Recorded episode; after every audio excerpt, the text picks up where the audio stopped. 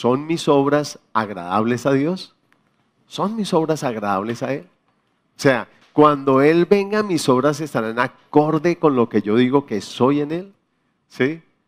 Dice, hablando de, eh, los siervos, dice que Él vendrá de repente y dice que va a encontrar a aquel mayordomo eh, castigando a los otros, abusando de los otros, cobrándoles más, haciendo cosas indebidas. Y dice que allá, allá y que allí será el lloro y el crujir de dientes, porque lo sorprendió haciendo bien o haciendo mal. Haciendo mal, ¿verdad? Porque nunca pensamos que Él va a llegar así, Él va a llegar así de repente. ¿Sí? ¿Con cuántas personas usted se ha encontrado en los lugares más, más inesperados y usted dice, ¿qué tal que hubiera estado haciendo algo malo? ¿Le ha pasado alguna vez? Bueno, y si se encontrara con él, ¿qué tal que nos encuentre haciendo algo malo? ¿Nos iremos o nos quedaremos? Lo más seguro es que nos vayamos a quedar, ¿verdad? Pero la idea no es esa.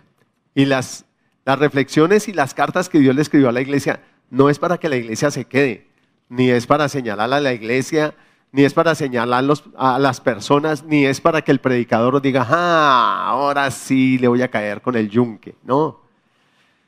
Las cartas son para que nosotros tomemos medidas, ¿verdad? Las cartas son para que nosotros hagamos algo, son recomendaciones y observaciones que Él nos está haciendo. Y si tú eres la iglesia, la, la carta es para quién? Ah, bueno, ahora dígale al que está enseguida, para ti. Te han escrito una carta.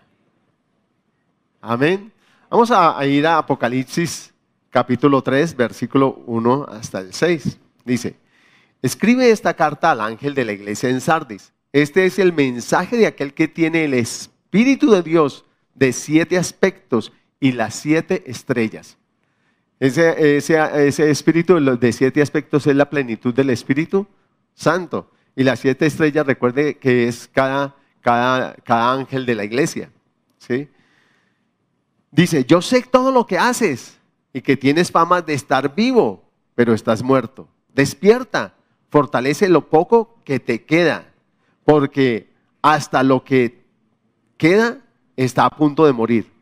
Veo que tus acciones no cumplen con los requisitos de mi Dios. Vuelve a lo que escuchaste y creíste al principio y reténlo con firmeza. Arrepiéntete y regresa a mí. Si no despiertas, vendré a ti de repente, cuando menos lo esperes, como lo hace un ladrón. O sea, sin avisar, ¿cierto? Sin embargo, hay algunos en la iglesia de Sardis que no se han manchado la ropa con maldad. Ellos caminarán conmigo vestidos de blanco porque son dignos. Todos los que salgan vencedores serán vestidos de blanco. Nunca, borraré sus nombres del libro de la vida, sino que anunciaré delante, sino que anunciaré delante de mi Padre y de sus ángeles que ellos me pertenecen. Todo el que tenga oídos para oír, debe escuchar al Espíritu y entender lo que Él dice a las iglesias. Padre, queremos darte muchas gracias por tu palabra. Gracias por lo que tú vas a estar hablando a nuestro corazón en esta mañana. Amado Espíritu Santo, arrema esa palabra a nuestro corazón. Esta palabra, señores, tu espada penetra con ella hasta lo profundo de todo nuestro ser, hasta partir el alma, el espíritu, las coyunturas, los tuétanos y aún discernir las intenciones de nuestro corazón habla en esta mañana. Y danos entendimiento, permítenos entender, danos sabiduría y entendimiento acerca de ti, Señor. No queremos, Señor, ser tan solo oidores, danos entendimiento porque queremos ser hacedores de tu palabra. En el nombre de Cristo Jesús, muchas gracias, Señor. Amén y amén. Ahora, la iglesia de Sardis fue una iglesia que vivió un avivamiento en sus comienzos, pero ya no siguieron avanzando, se estancaron. O sea que cayeron en qué? En conformismo. Y es que nosotros muchas veces somos dados a caer en conformismo, ¿sí? Sentimos un poquito de calor y eso ya. Tercer cielo, el Espíritu Santo, ¿sí? Ya me conformé. Hablé un poquito en lenguas y ya me conformé, ¿sí? Oré por un enfermo y se sanó y ya me conformé, ¿sí? Eso oramos y oré por él y mire, el dolor se le quitó ahí mismo y se lo cuento a todo el mundo, pero no vuelvo a orar por nadie más. Estoy emocionado, me quedo en un momento emocional y Dios no quiere que yo me quede en un momento emocional porque mi vida continúa. Amén. Hago una buena obra y me quedo ahí. Sí, me levanto a orar y el Señor me levantó y a las 4 de la mañana y me puse a orar y el día fue rebendecido, pero ya no, ya el Señor lo siguió levantando, pero Él no se volvió a levantar. Y entonces nos conformamos, nos vamos dejando y eso fue lo que pasó con esta iglesia, se fue apagando. Eso es como cuando uno empieza una relación con una persona que le llama la atención, una persona del, sexo opuesto, ¿sí? A una chica le llama la atención un chico, a un chico le llama la atención una chica y está emocionado, me miró esto, pero empieza a ocuparse en cosas y la relación se empieza a qué? A enfriar. Y ya él está con otra y ya está con otro y esa relación se murió y empezaron cada uno por su lado una nueva relación y las dejamos morir. Ahora, partamos de la base que nosotros un día estuvimos separados de Dios. una enemistad. Se creó una enemistad con, con Dios porque el hombre desobedeció y se rebeló a Dios. Pero dice la palabra que Dios estaba en Cristo, ¿qué? ¿Haciendo qué? Reconciliando. ¿Cómo? Reconciliando, o sea, restaurando esa relación. Ahora, vivir en el fuego del Espíritu, en la plenitud del Espíritu, ¿sí? No es simplemente ser usado por Dios para un milagro, para esto acá, para esto allá, para hablar unas lenguas, interpretarlas, para dar un mensaje profético, etc. Para tener discernimiento de espíritus. No, es para mucho más. Es lo que va a mantener vivo el fuego de esa relación que fue res, res qué? Restaurada. Tenemos entrada al lugar santísimo por la sangre del cordero. ¿Y para qué? Ya no hay separación entre Él y nosotros. Lo que nos separaba era el pecado. Y nuestro pecado fue remitido por la sangre de, Cristo, de Jesús. Antes el sumo sacerdote era el único que podía entrar a ese lugar. Los otros sacerdotes se tenían que quedar fuera. Pero ahora nosotros, por esa obra de Cristo, todos tenemos entrada a ese lugar santísimo. ¿Sí? Todos tenemos entrada a ese lugar santísimo. ¿Mm? Todos los requisitos que se exigían era porque todos señalaban a Cristo, el único perfecto, el único que cumplía todos los requisitos como sumo sacerdote, el único que cumplía todos los requisitos como sacerdote, el único que cumplía todos los requisitos como rey, el único que cumplía todos los requisitos de perfección como el cordero. Era Él. Solo Él. Por eso los requisitos que se le hacían a los sacerdotes, si tenía un testículo magullado, fuera. Si no tenía tantos años, fuera. Si pasaba de tantos años, fuera. Y así sucesivamente. Porque todo estaba señalando a quién? A Cristo. El único que podía cumplir plenamente todos los requisitos, en todo tiempo, en todo lugar. Amén. Ahora, el que cumplió todos los requisitos perfectos, fue, presentó un solo sacrificio, presentó un solo cordero, se presentó a sí mismo y hizo el único sacrificio perfecto que satisfizo plenamente al Padre. Tremendo. Y por eso es que ahora nosotros somos plenamente aceptos en Cristo. Fuera de Él no somos aceptos. Pero, ¿cuál es la idea? Ahora que está esa relación restaurada, es que tú y yo cultivemos esa relación, ahondemos en esa relación. Ya no tengamos al Dios bombero, ¿sí? Sino al amigo, que empecemos a cultivar esa, esa, esa relación que cultivó Enoch. Enoch fue alguien que caminó con Dios y dice que Dios lo que traspuso. Se lo llevó.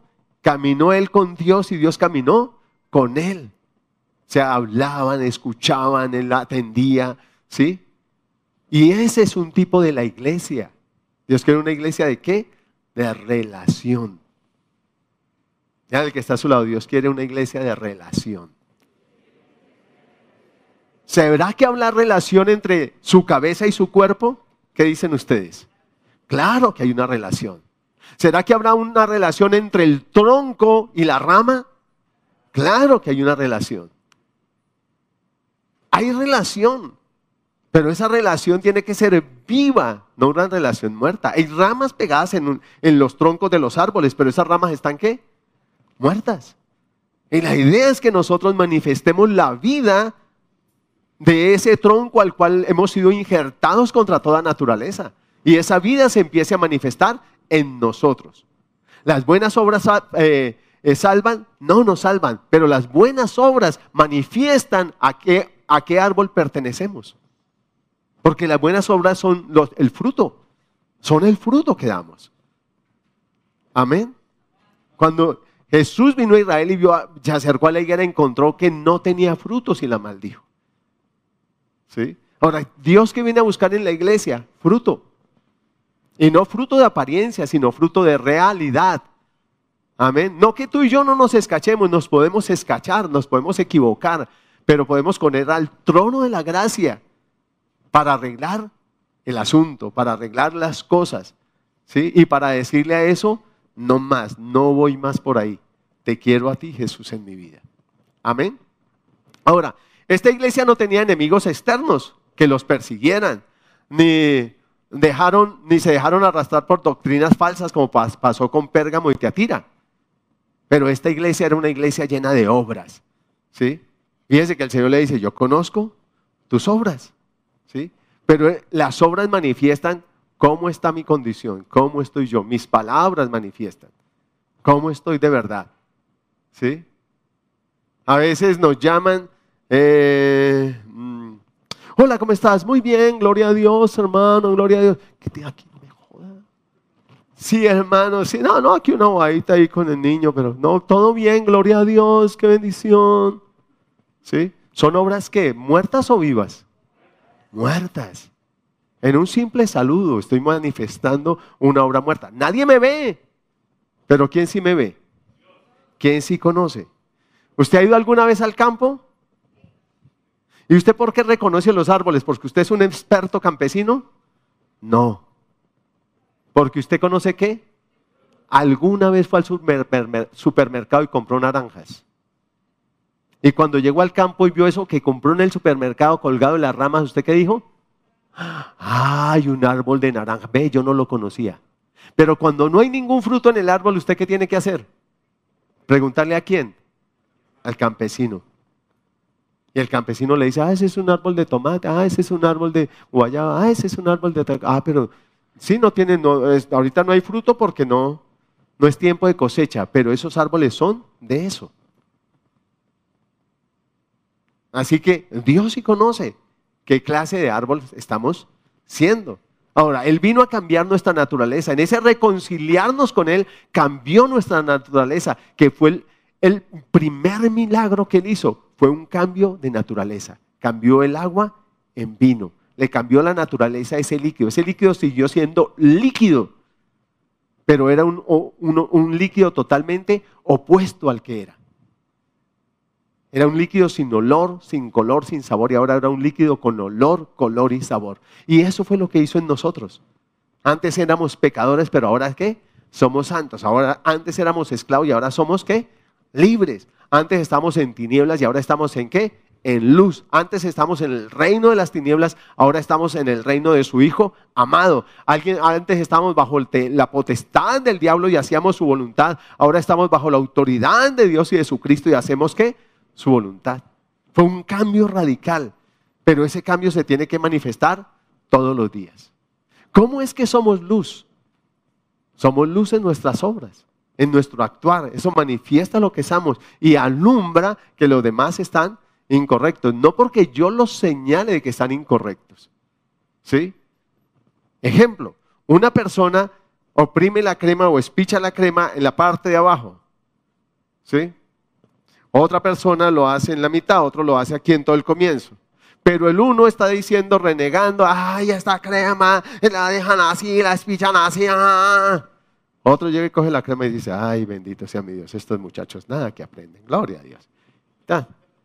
¿Cuál de los dos está manifestando que es el fruto correcto? El segundo.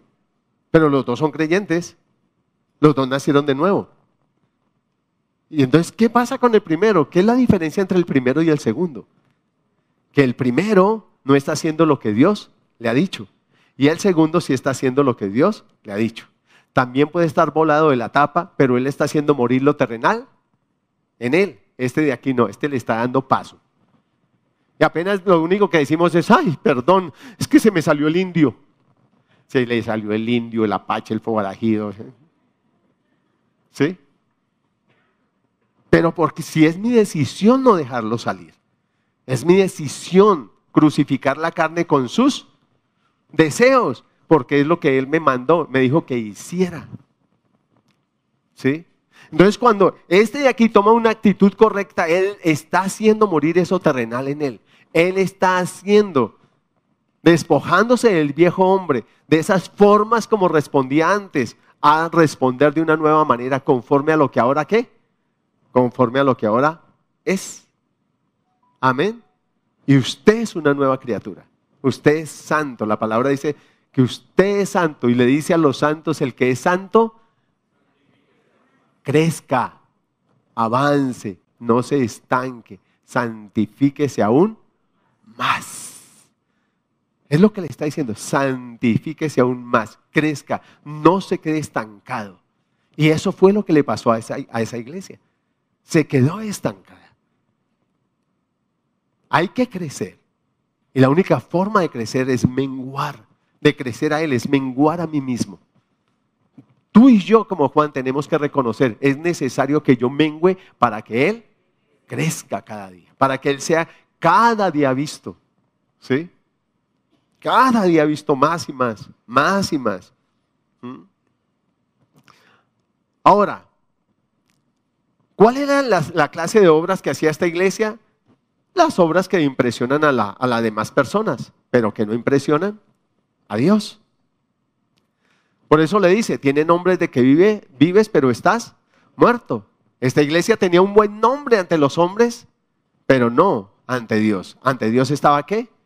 Muerta. No hacía nada diferente. La palabra dice, si usted saluda al que lo saluda, ¿usted qué está haciendo diferente al del mundo? Usted tiene que saludar al que no lo saluda.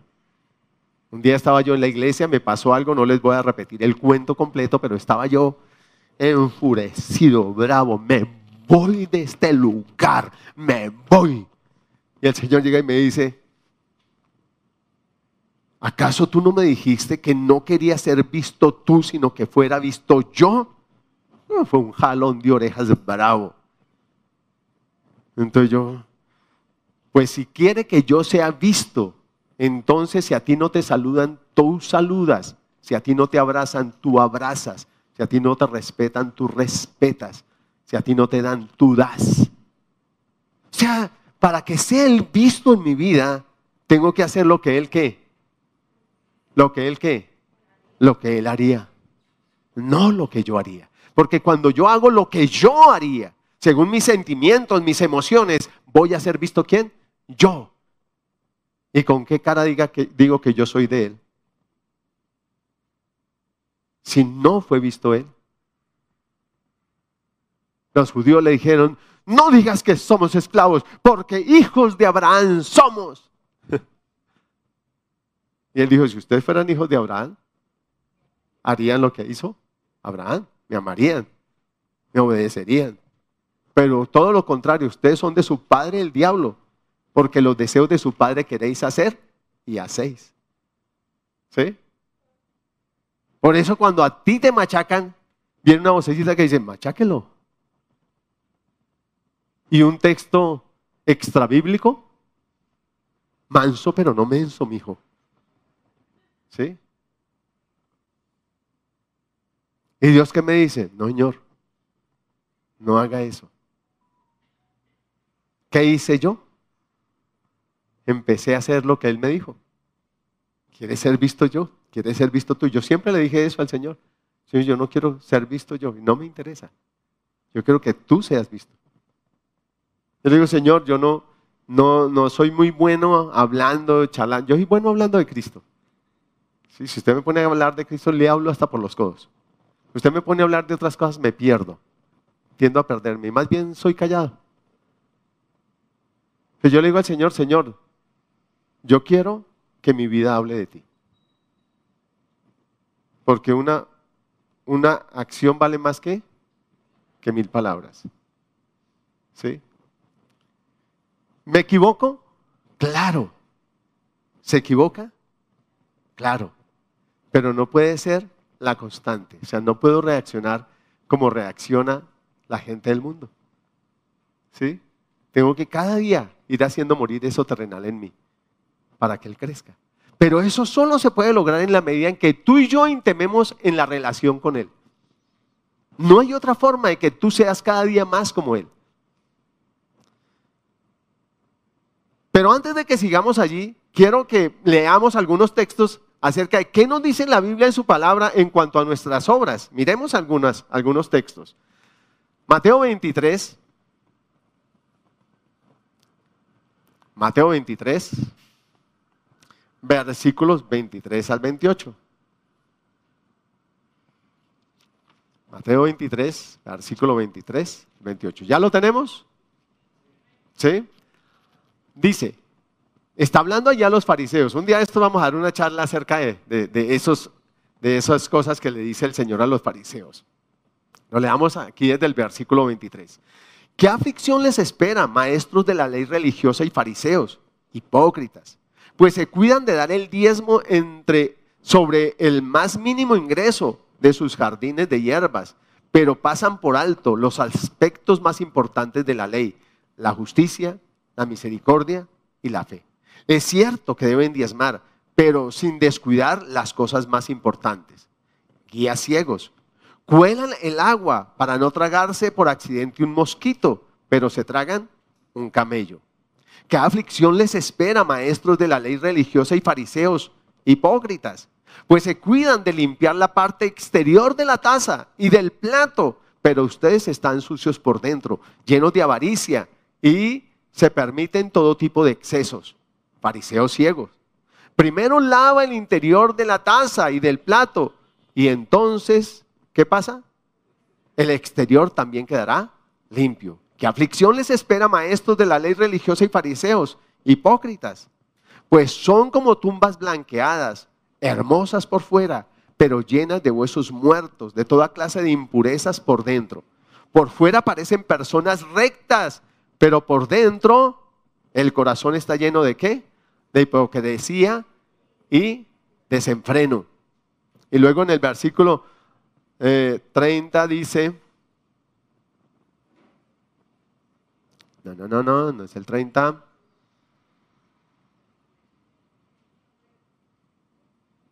Bueno, se me perdió. Ah, aquí el 33. Serpientes, hijo de, hijos de víboras ¿Cómo es que escaparán del juicio del infierno? ¿Sí? Y empieza a hablar. Recuerde que allí a esta iglesia le está diciendo, de pronto puedo borrar su nombre del libro de la vida. ¡Wow! Caramba, es una, advertencia bien seria. Y le está diciendo estas cosas allí a los, a los fariseos. Ahora, nosotros podemos vestirnos muy elegante. Yo podría usar una, una ropa así toda exuberante, tal que me cubra todo, llena de oro y eso. Pero ¿eso me hace santo ante Dios? No. Es que mi corazón, ¿qué hay allí? Por eso me dice que sobre toda cosa guardada cuida tu closet. No. Sobre toda cosa guardada cuida tu corazón, porque de él que mana la vida. ¿Qué está manando en mi corazón? Recuerde que del buen tesoro del corazón el hombre habla, el hombre actúa, el hombre piensa, o del mal tesoro de su corazón. Cuando salen cosas que no son acordes con el Señor, tú y yo tenemos que dejarnos confrontar y decirle, Señor, ¿esto es algo que está proviniendo de ti? ¿O proviene de eso que yo no he sacado de mi corazón? Y eso que yo no saque de mi corazón tarde o temprano me lleva a morir. Cuando a una persona se le gangrena un dedo, ¿por qué le quitan el dedo? ¿Acaso lo que está vivo no logra salvar lo muerto? No. Es más fácil que lo muerto mate lo que ya está vivo. A usted dirá, ay, pastor, sí, por eso es que los que predican que se vaya de la iglesia predican bien. No, Usted está vivo porque usted está unido a Cristo. No salga corriendo del lugar porque usted aparentemente a sus ojos los demás están muertos, porque Dios lo puede usar a usted para avivar lo que está muerto. Amén. Amén. ¿Sí? No, usted, Dios lo puso en un lugar para que sea luz no para que seamos algo diferente a esa luz, que manifestemos a Cristo. Si los demás no lo manifiestan, que yo lo manifieste. Cuando las personas vienen y me ponen quejas, yo les digo, mire, lo importante no es que los demás corrijan, lo importante es que usted corrija. Lo importante no es si Cristo se ve en los otros, lo importante es que se vea Cristo en usted. ¿Sí? Eso es lo importante. Fíjense que Jesús fue enviado a los israelitas y a Israel llegó. En Israel murió, pero en Israel resucitó trayendo para salvación para todas las naciones y todas las familias de la tierra. Amén. Ese es Dios. Y Él lo ha aprendido a usted. Ahora usted es luz, porque usted está en Él. Pero el Espíritu de Dios es el que lo lleva a alumbrar y esas obras son los que lo llevan a manifestar esa luz que ahora hay en usted. Y esa luz no es para condenación de los demás. Es para que los demás se sientan también confrontados y redarguidos. ¿Sí? Por eso estoy llamado a vencer con el bien el mal, no con el mal, el bien. Estoy llamado a vencer con qué? Con el bien el mal. Y vencer con el bien el mal es una obra que manifestaría a Cristo o a quién manifestaría? A Cristo. Amén. Cuando pago con la misma moneda, entonces eso manifiesta que no soy de Cristo. ¿Sí? Cuando devuelvo mal por mal. Mateo 5, 17 a 20. Mateo 5, 17 a 20. Enseñanza acerca de la ley. No malinterpreten la razón por la cual he venido. Está diciendo Jesús. No malinterpreten la razón por la cual he venido. No vine para abolir la ley de Moisés o los escritos de los profetas. Al contrario, vine para cumplir sus propósitos. Les digo la verdad, hasta que desaparezcan el cielo y la tierra, no desaparecerá ni el más mínimo detalle de la ley de Dios hasta que su propósito se se cumpla. Entonces, si no hacen caso al más insignificante mandamiento y les enseñan a los demás a hacer lo mismo, serán llamados los más insignificantes en el reino del cielo.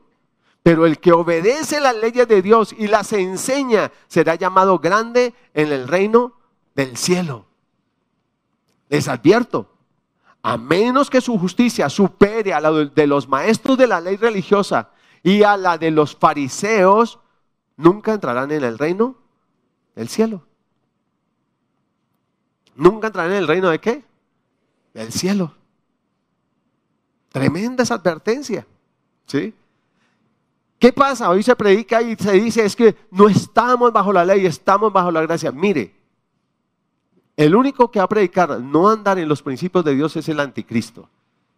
Porque si siguiera los principios de Dios, entonces él sería de Cristo y no sería anticristo. Amén.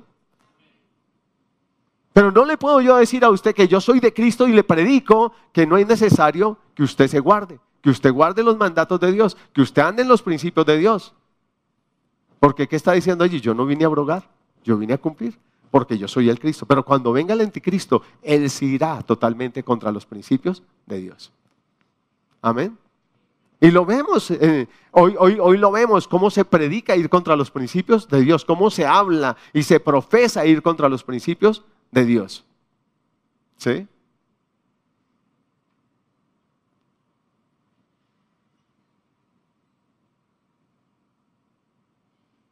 Pero se dice que eso no es malo, estamos, estamos bien. Por ahí salió el Papa a decir que la Biblia era anticuada y que había que hacer una nueva Biblia acorde a los tiempos que estamos viviendo. ¿Eso es de Cristo o es anticristo? Anticristo. ¿Qué dijo el Señor aquí? Esa palabra permanecerá y se cumplirá toda. La Reina Valera dice que ni una coma ni una tilde quedará sin cumplirse, que toda se llevará a cabo tal cual. El cielo y la tierra pasarán, mas mis palabras no pasarán. La palabra de Dios es viva y eficaz. En derecho se diría, tiene vigente, está vigente y es eficaz. Es coercible, se ejecuta o se ejecuta. Cuando una, una, una, una norma deja de, de tener eh, eficacia es porque ha perdido aplicación, ha perdido vigencia, se ha desactualizado. Eso pasa con las leyes de los hombres, pero no pasa con los principios de Dios. Serán el, el secreto para prosperar en todas las áreas de nuestra vida, en todos los tiempos y en todas las edades. Amén. Siguen siendo el secreto para prosperar. Por eso Abraham fue tan próspero. Porque aunque él nunca escuchó a María, él siempre hacía lo que Dios decía. y nunca escuchó a María. ¿Y qué dijo María cuando fue el milagro de, la, conversión del agua en vino? Hagan lo que Él les diga. Ahora, ¿por qué se convirtió el agua en vino? ¿Porque ella intercedió? No, porque ellos hicieron lo que Él les dijo. Y pase por toda la Biblia y verá que siempre lo que Dios hace está antecedido porque uno hace lo que Él dice. Amén. Amén. Amén. Ah, como mejor la vaina. Lucas, vamos a Lucas 16. Entonces fíjese cómo mis obras manifiestan de quién soy. ¿Sí? Si soy de Él, si no soy de Él, en qué estoy, en qué estoy pensando, en qué estoy andando, qué estoy haciendo. Lucas 16, versículo 10 al 17. Dice, hasta el tiempo de Juan el Bautista, la ley de Moisés y el mensaje de los profetas fueron sus guías, pero ahora se predica la buena noticia del reino de Dios y todos están ansiosos por entrar. Eso no significa que la ley haya perdido su fuerza. Es más fácil que el cielo y la tierra desaparezcan a que el más pequeño punto de la ley de Dios sea anulado. ¿Sí lo vieron? O sea, el hecho de que ahora esté bajo la gracia, bajo la gracia que es, la gracia es, mire, reconozca que usted no puede ser salvo por cumplir la ley, porque la ley me llama a andar en una perfección perfecta, perfecta, perfecta. Si usted coge 10 huevos, va a ser una tortilla de huevos y echa 10 huevos, el onceavo huevo y echa el doceavo huevo, ¿cuántos huevos dañados tiene usted en la ponchera? ¿Cuántos? Todos. Así es con la ley de Dios. Ella me exige que cumpla todo si yo quiero ser salvo por obras. Entonces, como siempre infrinjo la ley, Jesús vino y por eso murió en mi lugar, para perdón de mis pecados, para que yo pudiera ser qué? Salvo. Y se hizo borrón y cuenta nueva, pero ahora yo soy una nueva qué? Criatura. Y el hacer la palabra ahora está en mí porque tengo la simiente de Cristo. El Espíritu Santo está en mí. La ley es espiritual y yo ahora soy espiritual y puedo entender y comprender. Amén. Ahora la palabra está, la estoy leyendo y está empezando a morar abundantemente en mi corazón.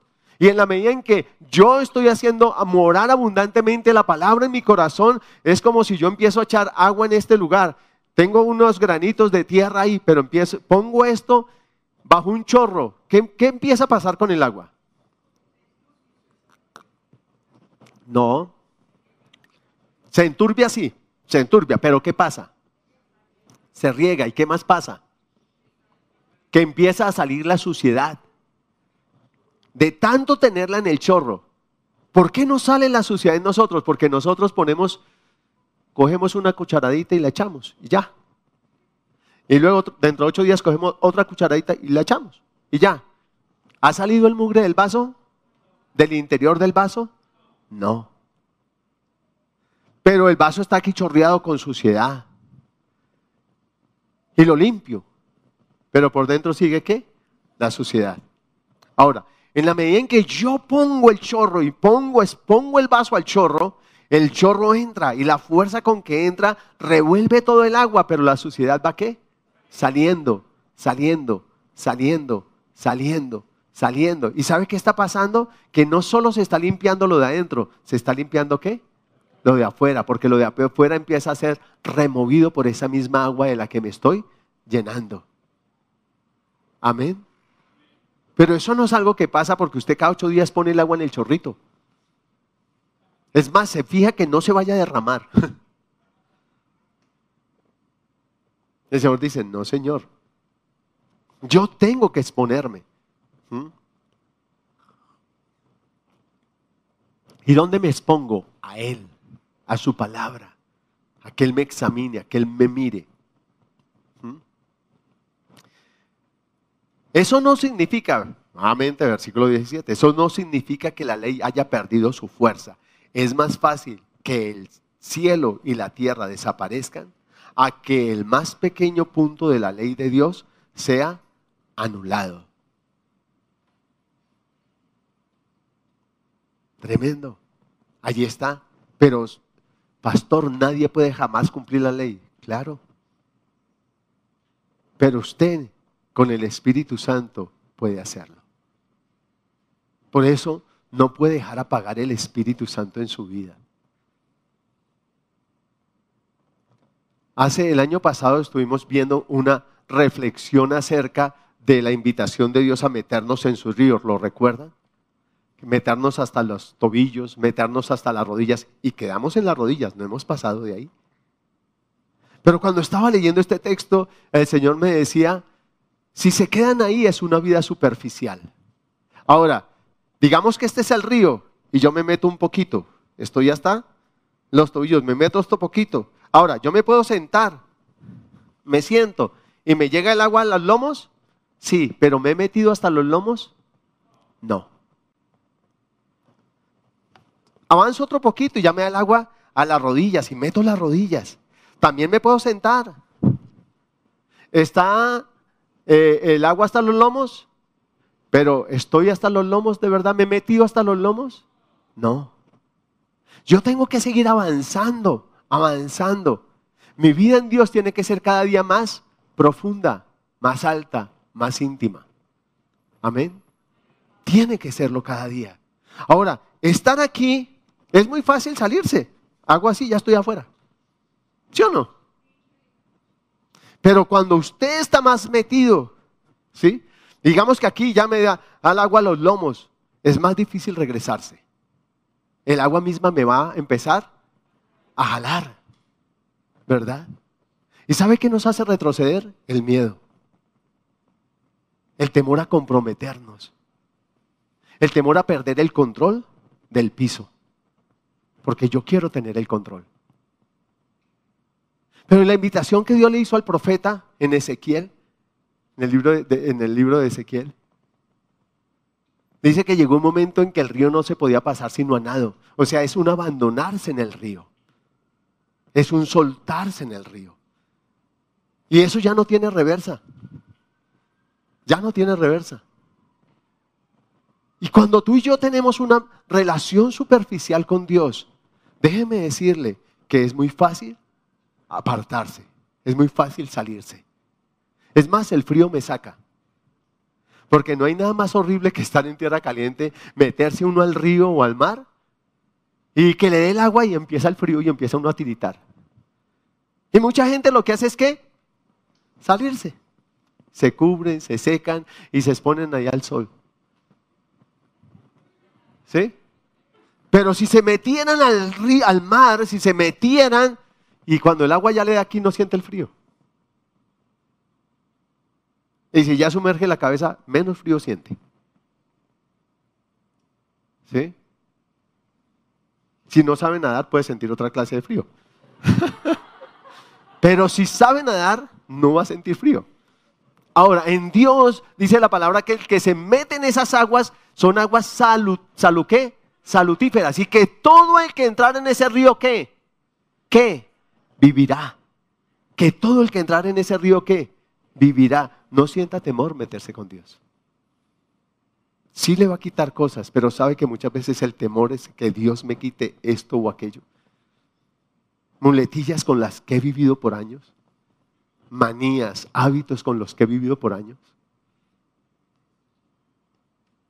Nos da a veces miedo.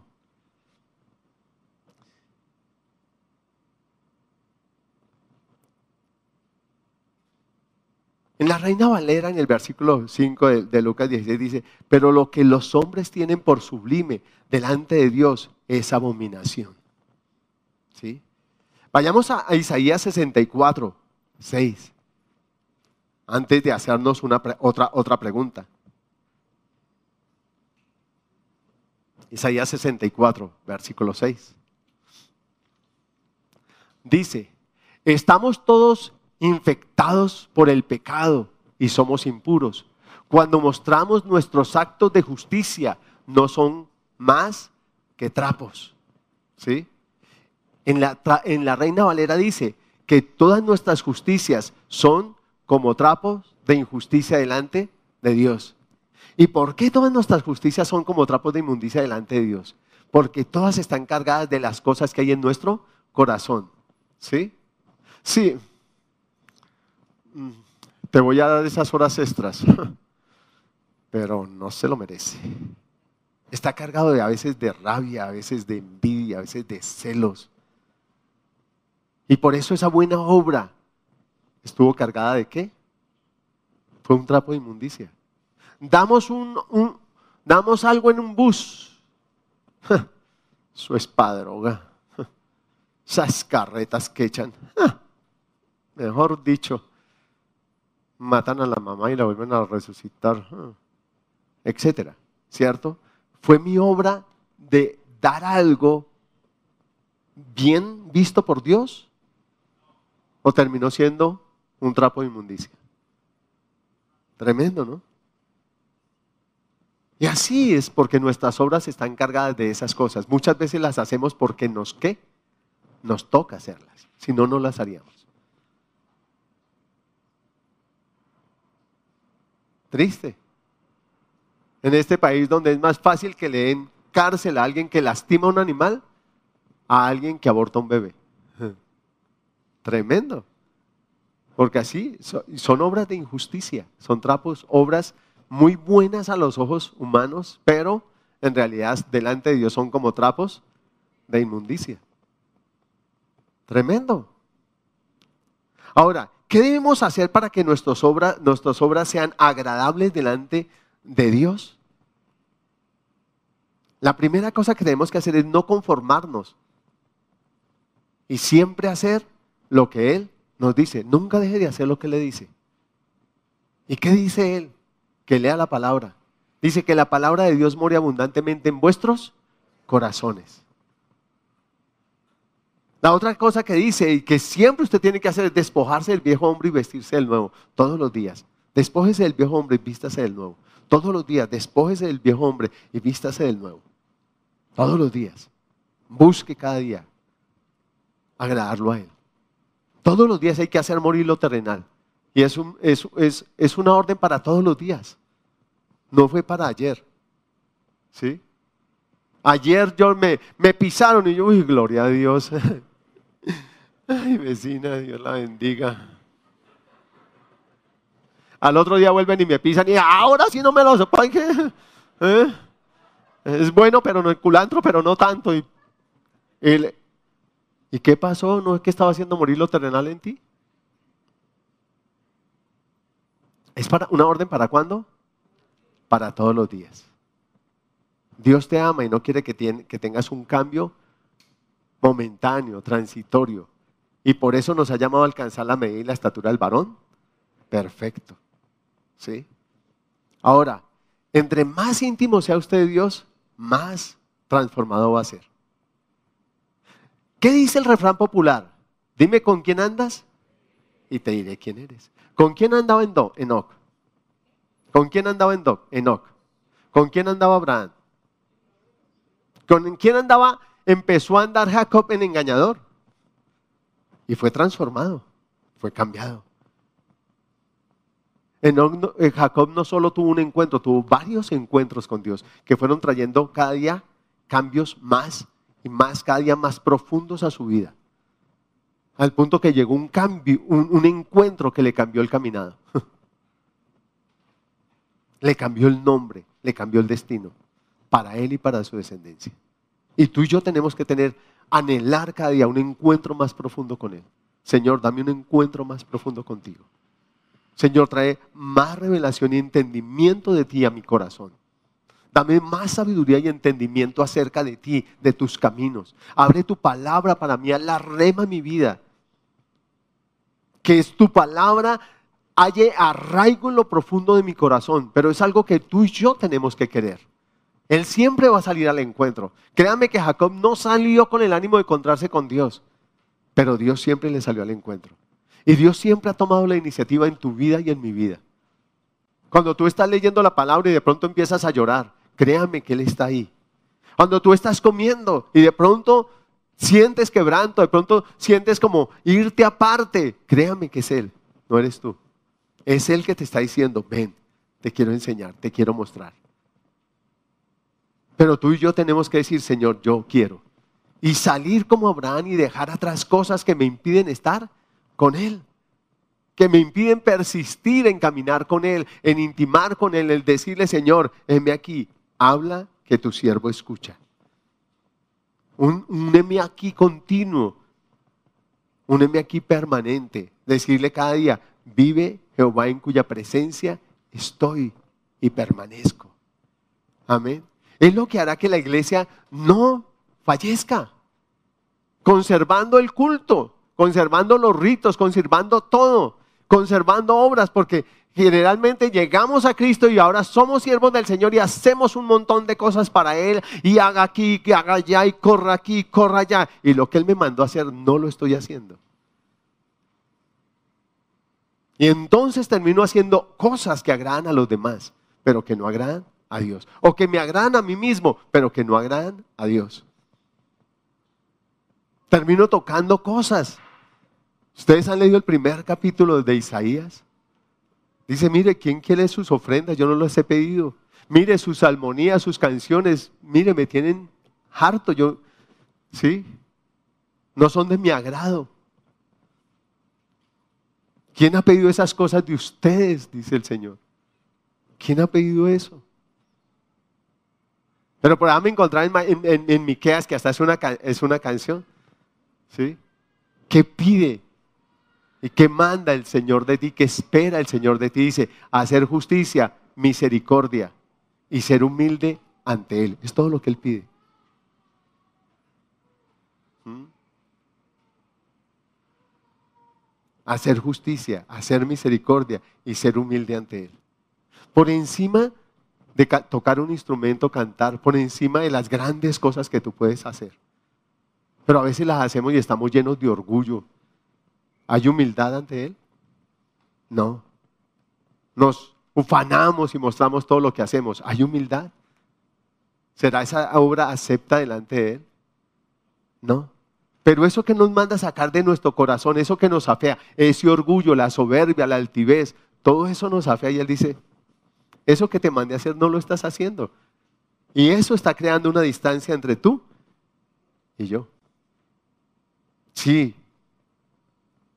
yo los reconcilié conmigo mismo. Sí, yo los perdoné. Sí, ese pecado no está delante de mí, pero tú persistes en esas cosas.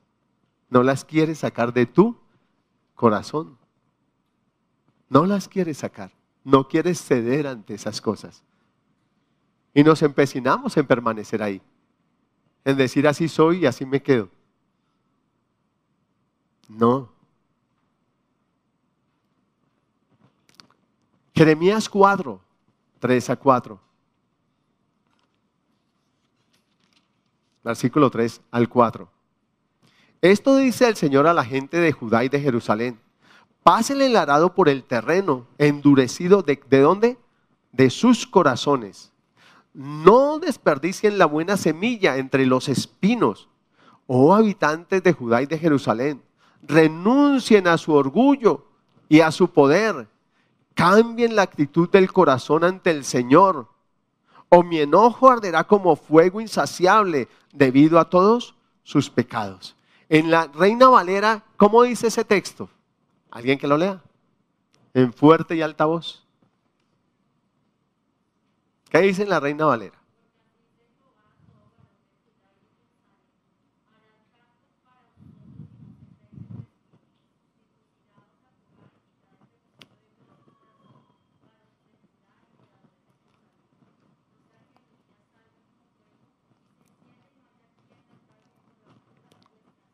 Entonces, ¿qué me manda el Señor? Trabaje con su corazón. ¿Por qué el corazón? Porque el corazón es un terreno. Recuerde, en la parábola del sembrador, el corazón es un terreno donde se siembra la semilla de la palabra, pero también se puede sembrar la semilla de la cizaña.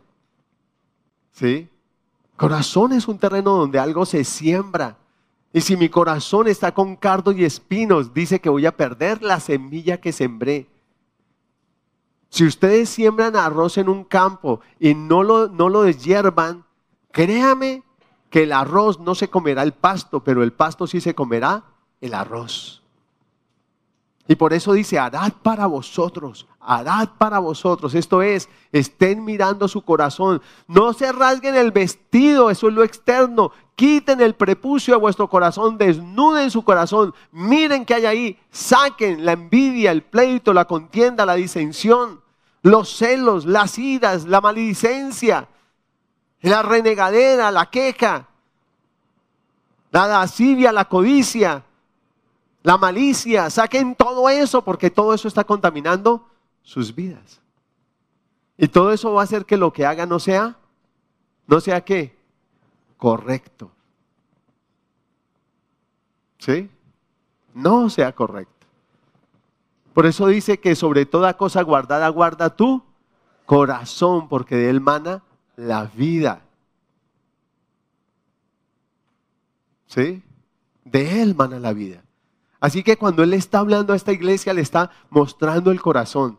¿Por qué se fue el hijo? ¿Por qué Jesús le nombró al hijo pródigo? Al hijo pródigo, al joven rico. El joven rico fue y le dijo, Señor, ah, ¿qué haré para alcanzar el reino de los cielos, para conquistarlo? He hecho tantos logros, más o menos. Y le dice el Señor, mire, guarda los mandamientos. No adulteres, no hurtes no mates, honra, padre. Ay, Señor, papita paloro, todo eso lo he guardado. Y entonces el Señor le toca lo que hay en el corazón y le dice, vende todo lo que tiene y dalo a los pobres. O sea que no guardaban toda la ley. No había en él misericordia ni compasión hacia los pobres. Le tocó lo que había en su corazón. Él le mostró todo lo externo que hacía. Pero Jesús le tocó el tesoro de su corazón. Y entonces dice que cuando escuchó esa palabra el hombre qué? Se fue qué? Dice triste porque tenía muchas riquezas. Y no sabe que entre las cosas que el Señor manda es que yo comparta con el que no tiene. Ah, esa parte no la sabía él. No había en su corazón compasión y misericordia para con el necesitado. O sea, todas sus obras eran delante de los hombres unas obras que glamurosas, espléndidas, pero delante de Dios eran obras que muertas. Por eso, por eso fue que Jesús dijo, es más fácil que pase un camello por el ojo de una aguja, ¿sí?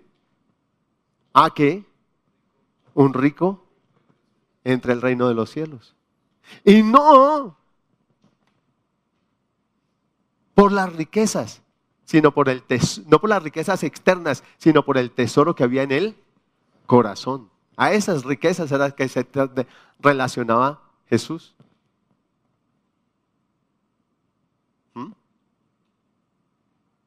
Hoy en este tiempo en que se exhiben las riquezas como nivel de espiritualidad, entre más riquezas tenga usted, más espirituales, yo los voy a desencantar un poquito. Dios no va a mirar su billetera, ni su chequera, ni el tipo de carro o yate que tiene.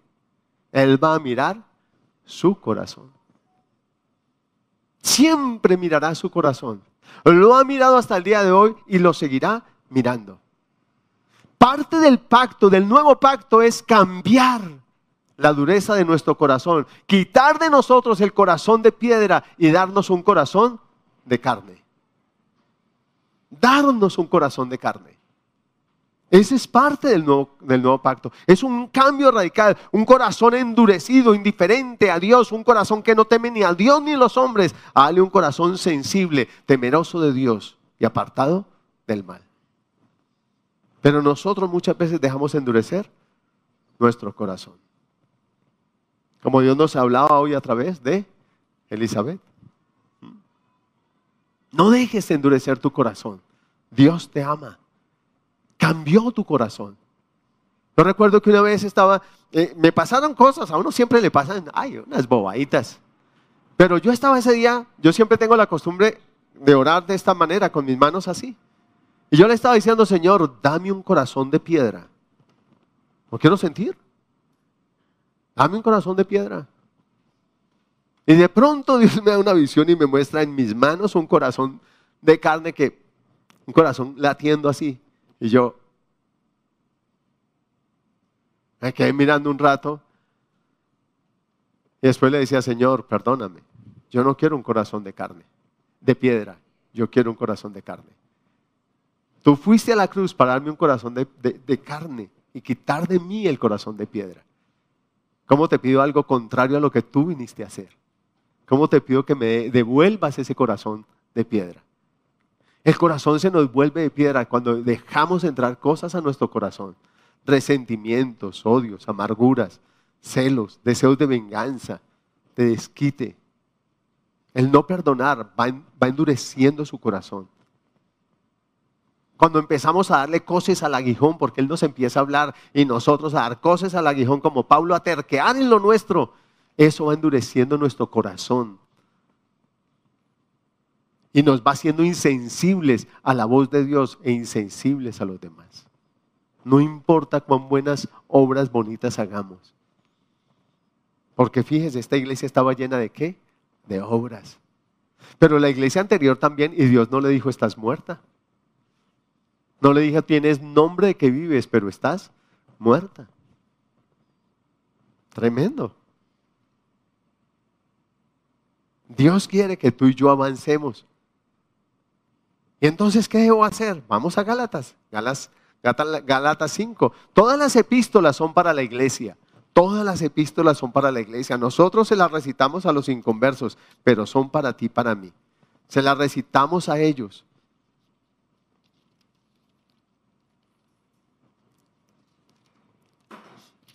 Y vamos a leer desde el verso 16. Vivir por el poder del Espíritu. Tú estás llamado a vivir por el poder del Espíritu. Si se da cuenta que el Espíritu Santo no es una moda, es para vivir. Tú estás llamado a vivir en el poder y en la fuerza del Espíritu Santo. Tú y yo estamos llamados a eso. Y no es porque eres predicador, es porque eres hijo de Dios. Amén.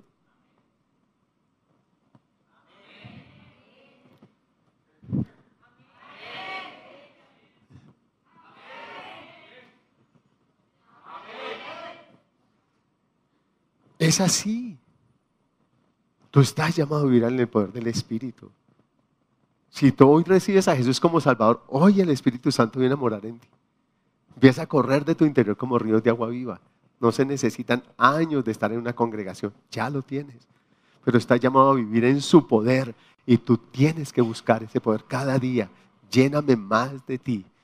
Vayamos a Gálatas, versículo 16.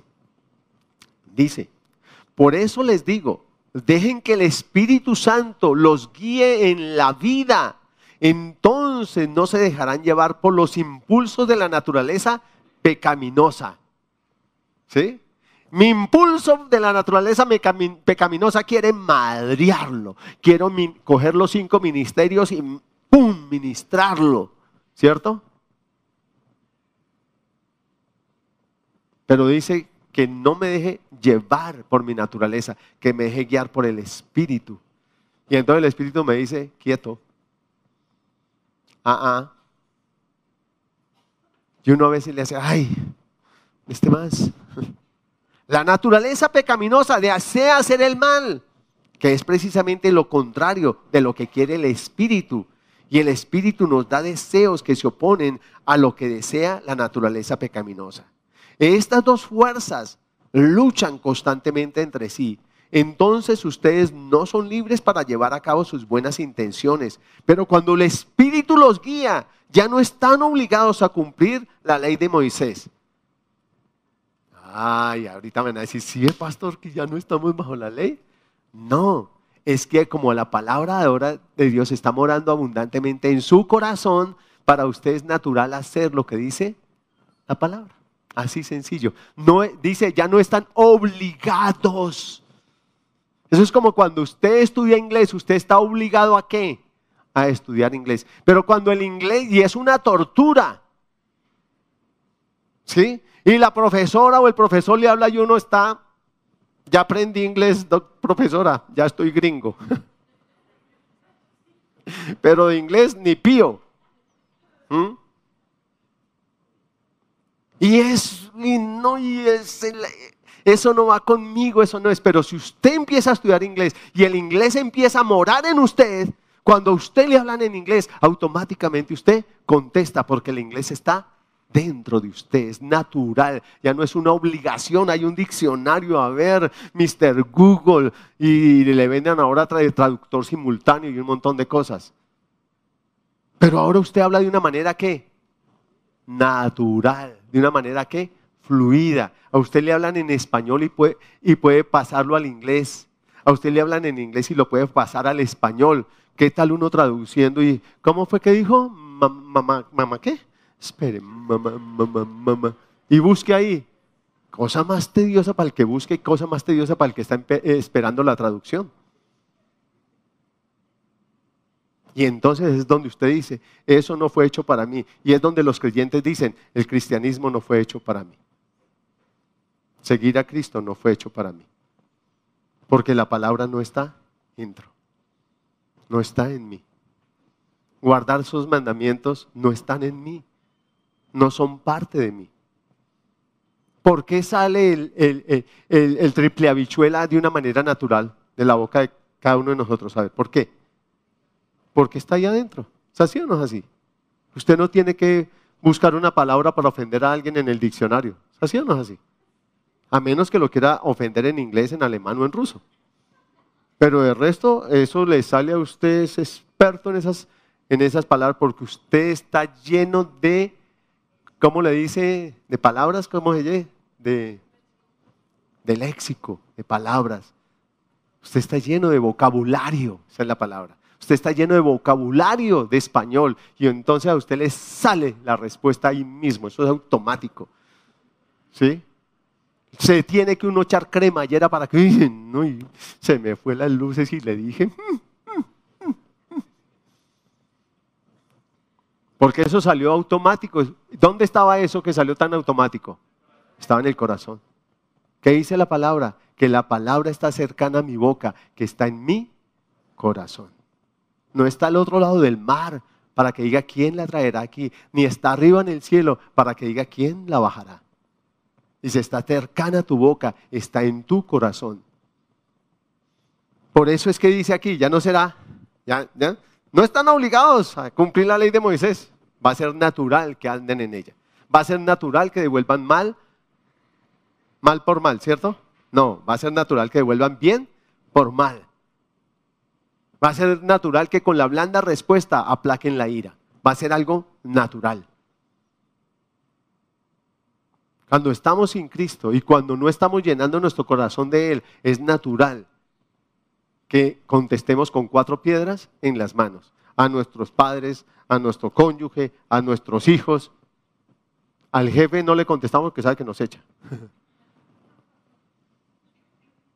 ¿Así o no así? Pero como mi mujer no me puede echar, mi marido tampoco, entonces tome. Mis hijos no, porque yo soy el que mando en la casa, aunque mande mal. ¿Ah? Entonces tome, ahí van, las cuatro pedradas. ¿Y qué dice la palabra? Ahora, ahora, usted.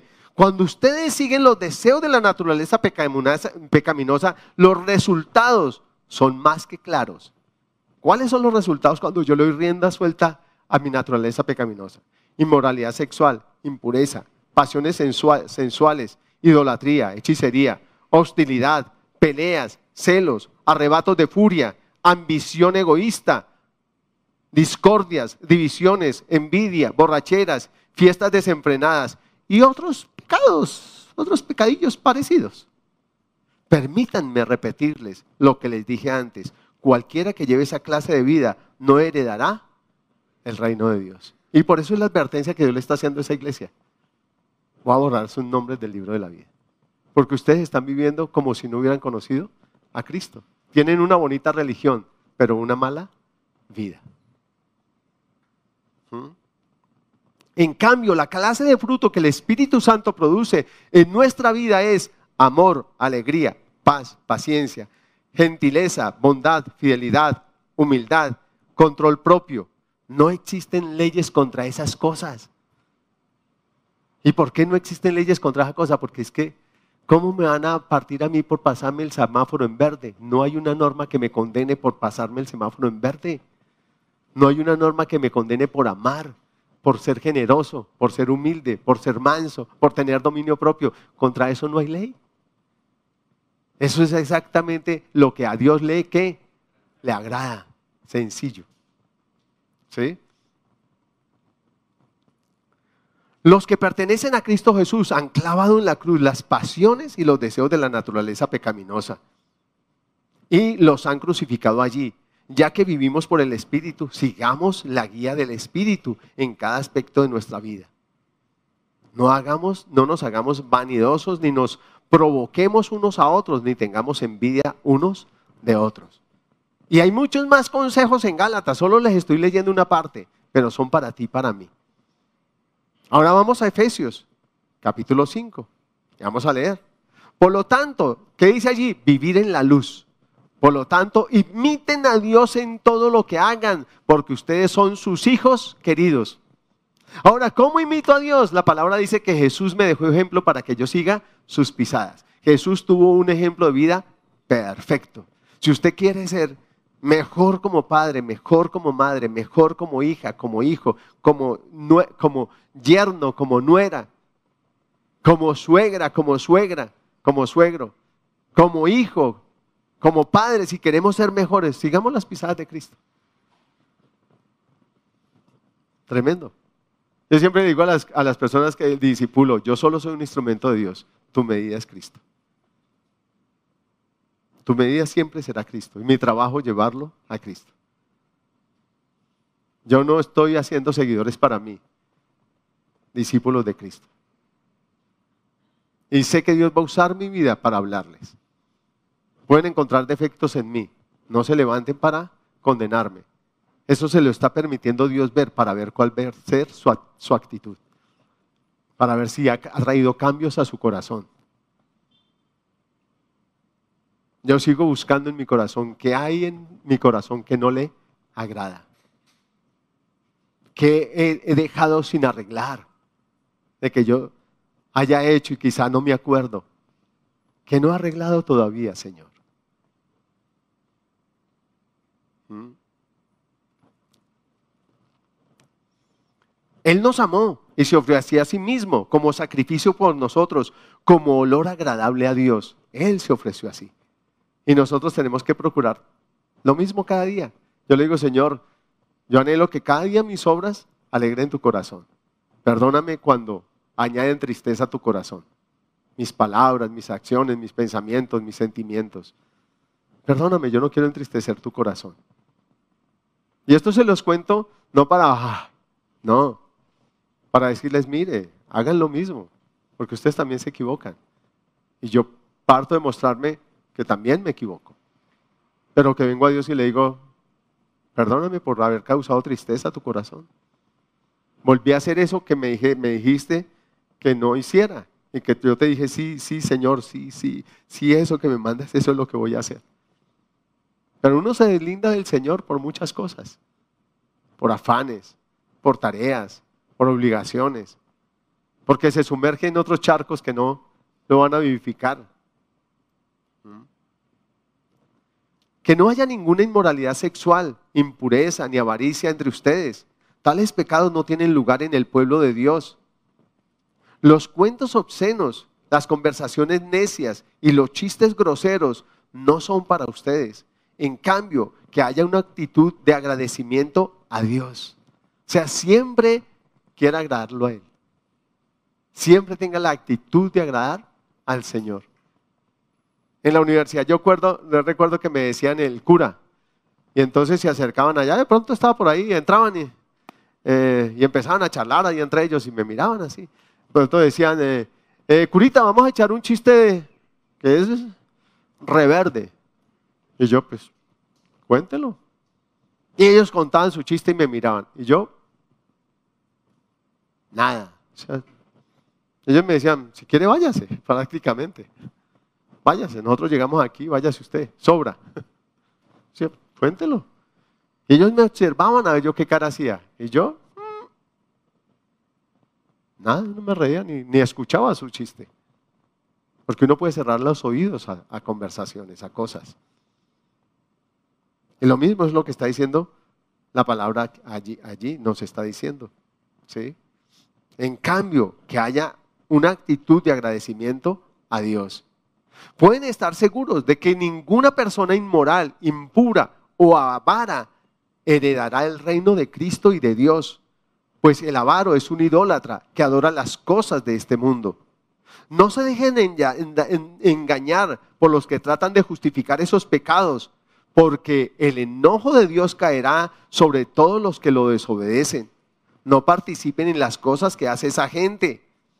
¿Qué le decía a Jesús? ¿Recuerda que le decía a Jesús al pueblo? Hagan todo lo que los sacerdotes, los escribas y fariseos dicen, pero no hagan como ellos hacen. Les decía. Porque ellos sí hablan la ley, sí la enseñan, pero ellos no la practican, no la ponen en práctica. Y la idea es que tú y yo tengamos, sea, tengamos dos caras, pero de una misma qué? Moneda. O sea que tal cual decimos, tal cual que hacemos. Así fue la vida de Cristo. Pero los fariseos, escribas y los sacerdotes de la ley, los que enseñaban a Moisés y la ley, ellos enseñaban una cosa y hacían otra. O sea, tenían dos caras diferentes y querían venderlas como si fueran de una misma moneda. Y por eso Jesús les decía, hagan lo que ellos dicen. Eso es correcto, es mi norma, es para prosperar, pero no sigan el ejemplo de ellos. ¿Sí? No sigan el ejemplo de ellos. Quieran ser diferentes. No participen en las cosas que hace esa gente. Pues antes ustedes estaban llenos de oscuridad, pero ahora tienen, la, tienen la luz que proviene del Señor. Por lo tanto, vivan como gente de luz, pues esa luz que está dentro de ustedes produce solo cosas buenas, rectas y verdaderas. O sea, Dios que está en ustedes siempre va a producir y siempre los va a llevar hacia lo bueno, lo correcto, lo honesto, aún en su pensamiento. Amén. Averigüen bien lo que agrada al Señor. No participen en las obras inútiles de la maldad y la oscuridad al contrario, sáquenlas a la luz. Es vergonzoso si quiere hablar de las cosas que la gente malvada hace en secreto. No obstante, sus malas intenciones se descubrirán cuando la luz las ilumine, porque la luz hace todo visible. Por eso dice, despiértate tú que duermes, levántate de los muertos y Cristo te dará luz. ¿Y Cristo te dará qué? Luz. Así que tengan cuidado de cómo viven. No vivan como necios, sino como sabios. Saquen el mayor provecho de cada oportunidad en estos días malos. No actúen sin pensar, más bien procuren entender lo que el Señor quiere que hagan. No se emborrachen con vino, porque eso les arruinará la vida. En cambio, sean llenos del Espíritu Santo, cantando salmos e himnos y canciones espirituales entre ustedes y haciendo música al Señor en el corazón. Y den gracias por todo a Dios, el Padre, en el nombre de nuestro Señor Jesucristo. Fíjense los consejos que hay en nosotros para que, que el Señor nos da para que las obras que hagamos, cuando Él venga, nos sorprenda haciendo qué? Bien. ¿Nos sorprenda perfectos? No. ¿Nos sorprenda qué? Haciendo bien. Que nos escachamos, pero que nos encuentre allá en el trono de la gracia diciendo, perdón Señor, me equivoqué, reconociendo. Amén. Nunca, nunca tomen lo que un si, si yo me equivoco, nunca vayan a tomar mi equivocación como algo que avala que ustedes copien el error. ¿Sí me estoy haciendo entender? O más o menos. Si yo me equivoco, eso no les da derecho a ustedes a equivocarse. Tienen el Espíritu Santo y tienen la palabra. Amén. A Él tienen que oír. A Él tienen que seguir. Amén.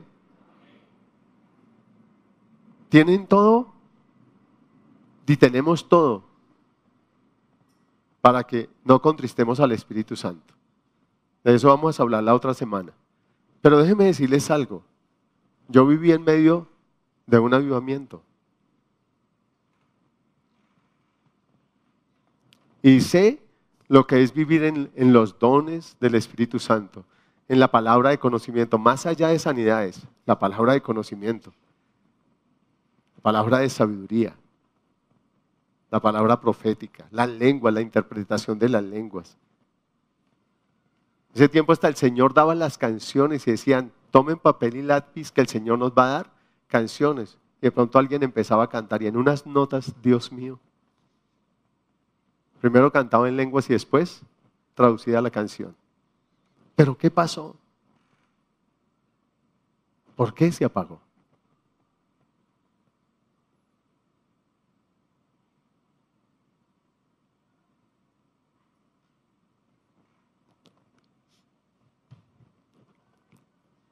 Dios nunca quiere eso. Somos nosotros los que nos conformamos y nos estancamos. Moisés su rostro resplandecía y se cubría el rostro para que no le vieran el resplandor. Pero después se cubría el rostro para que no vieran que su rostro ya no resplandecía. Y Dios no quiere eso. No, no quiere que cubramos el resplandor de su gloria en nuestra vida, de su amor, de su poder en nuestra vida, de su misericordia, de su santidad en nuestra vida. Pero tampoco quiere que nos cubramos el rostro para aparentar algo que ya no tenemos. No, Dios quiere que tú y yo sigamos creciendo, ahondando, que no, que salgamos de una relación superficial, venir al culto cada ocho días es estar hasta los pies y quizás hasta los tobillos, y sentado nos llegará algo al agua a los lomos. Pero es una relación sin compromiso, es una relación de toca ir los domingos, toca hacer un devocional, toca, toca hacer. Y no toca hacer, usted tiene que saber que eso es su vida. Y no toca. Es como el que se hace diálisis, él sabe que eso es su vida. Y no lo hace solo porque le toca, él quiere vivir. Y tú tienes que querer vivir y yo tengo que querer vivir. ¿Cómo están tus obras? ¿Cómo están mis obras? Mientras leía esto que yo le, siempre le pregunto al Señor, Señor, ¿qué quieres? ¿Qué quieres? Y Dios me da ponerle título a cada porción de cada, en el estudio a las iglesias. Porque es una confrontación a nuestra vida. ¿Cómo estamos? Si Él viniera hoy, ¿cómo estamos como iglesia? ¿Se apagó el primer amor? Hemos admitido doctrinas que no provienen de Él y que nos alejan de Él.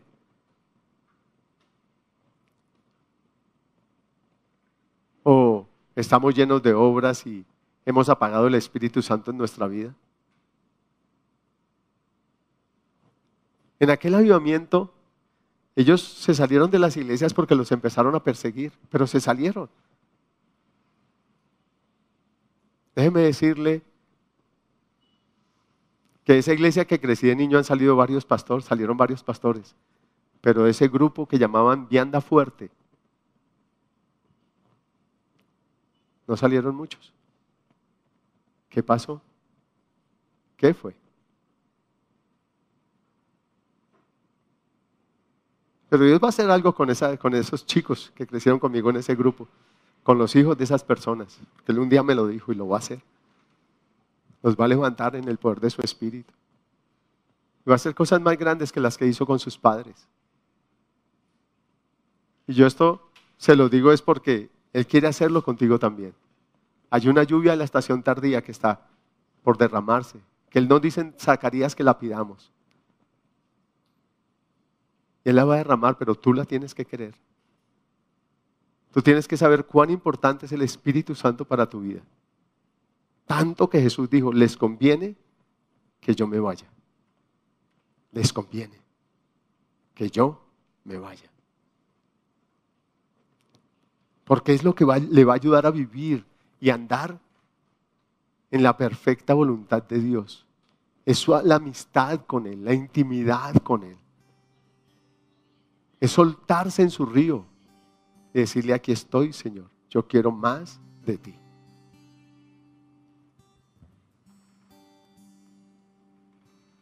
Hace años yo escuchaba una canción que dice, ayer ya pasó, te necesito hoy. Ayer ya pasó, yo necesito hoy de ti. Hoy mis hijos necesitan de ti. Hoy mi esposa, mi esposo necesita de ti. Hoy mi familia necesita de ti. Necesito llenarme de ti para poder dar un abrazo. Yo le decía al Señor, Señor, yo soy malo para hablar, pero Señor, que cuando yo abrace, seas tú abrazando. Señor, que cuando yo salude, seas tú saludando. Que cuando mire, seas tú mirando. Que cuando sonría en todo de mí, seas tú, Señor. ¿Para qué me quieren ver a mí? Que te vean a ti, Señor. ¿Sabe que a veces nos vestimos de formas que queremos ser diferentes y nos ponemos cosas para ser diferentes? Pero solo si te vistes de Cristo serás verdaderamente diferente. Si nos vestimos con el vínculo perfecto que es el amor de Dios, seremos verdaderamente diferentes.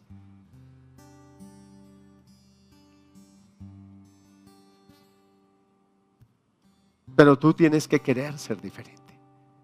Y la diferencia es ser como Él. Más allá de querer tener poder para hacer esto o aquello, quiere ser como Él. No hay, no hay, no hay cosa más grande que el amor. Dios mismo es amor. Aunque es el todopoderoso, el omnipotente, por sobre todas las cosas, es amor. Tú eres el único en toda su obra que Él se inclinó para crear con sus manos. Y puso todo su amor allí cuando te creó. Y te creó para tener relación con Él y para hacer a, su imagen y a su semejanza. Los árboles no los creó para hacer a su imagen y semejanza. Ni las aves del cielo, ni las bestias del mar, ni los peces del mar, ni las bestias del campo. Al único que creó para ser como Él fue a ti. A nadie más. Y eso se dañó allí en el huerto cuando el hombre desobedeció y adquirió una naturaleza que Dios no le dio. Ese día murió a Dios esa relación y nació una relación de injusticia, nació al pecado. Y Satanás se enseñoreó, él nació a la esclavitud. Pero Jesús vino para deshacer toda obra del diablo y hacer una obra completamente nueva, para que ahora tú mismo vuelvas a ser a su imagen y su semejanza. Y te dio una naturaleza, la semente de Cristo está en ti. Eres nueva criatura. Le dio un vuelco radical a tu vida, pero no permitas que tu vida se estanque. Y si se ha estancado, dile, Señor, perdóname. Tú no me llamaste para ser un religioso, tú me llamaste para tener una relación. Tú me llamaste y me pusiste yo no me llamé, tú me llamaste y me pusiste para que llevara fruto y fruto abundante y fruto que permanezca. Dile, Señor, yo quiero ese fruto. Yo sí quiero, Señor. Aquí estoy. Y necesito de ti para hacerlo. Necesito de ti para que seas visto en mí. Necesito caminar contigo, Señor. Dile, perdóname si he relegado mi relación contigo a ir cada ocho días a un lugar, a hacer un devocional a la carrera todos los días y el resto del día ignorarte, hacer una oración religiosa de desayuno, almuerzo y comida. Pero no camino contigo, Señor. Otras cosas diferentes a ti salen de mi boca, salen de mis actitudes, de mis acciones. Señor, no quiero eso para mí. Porque no quiero negar que soy hijo, Señor. Quiero mostrar con mi vida que soy hijo. Quiero honrarte. Quiero ser agradable a ti, Señor. Acepto a ti.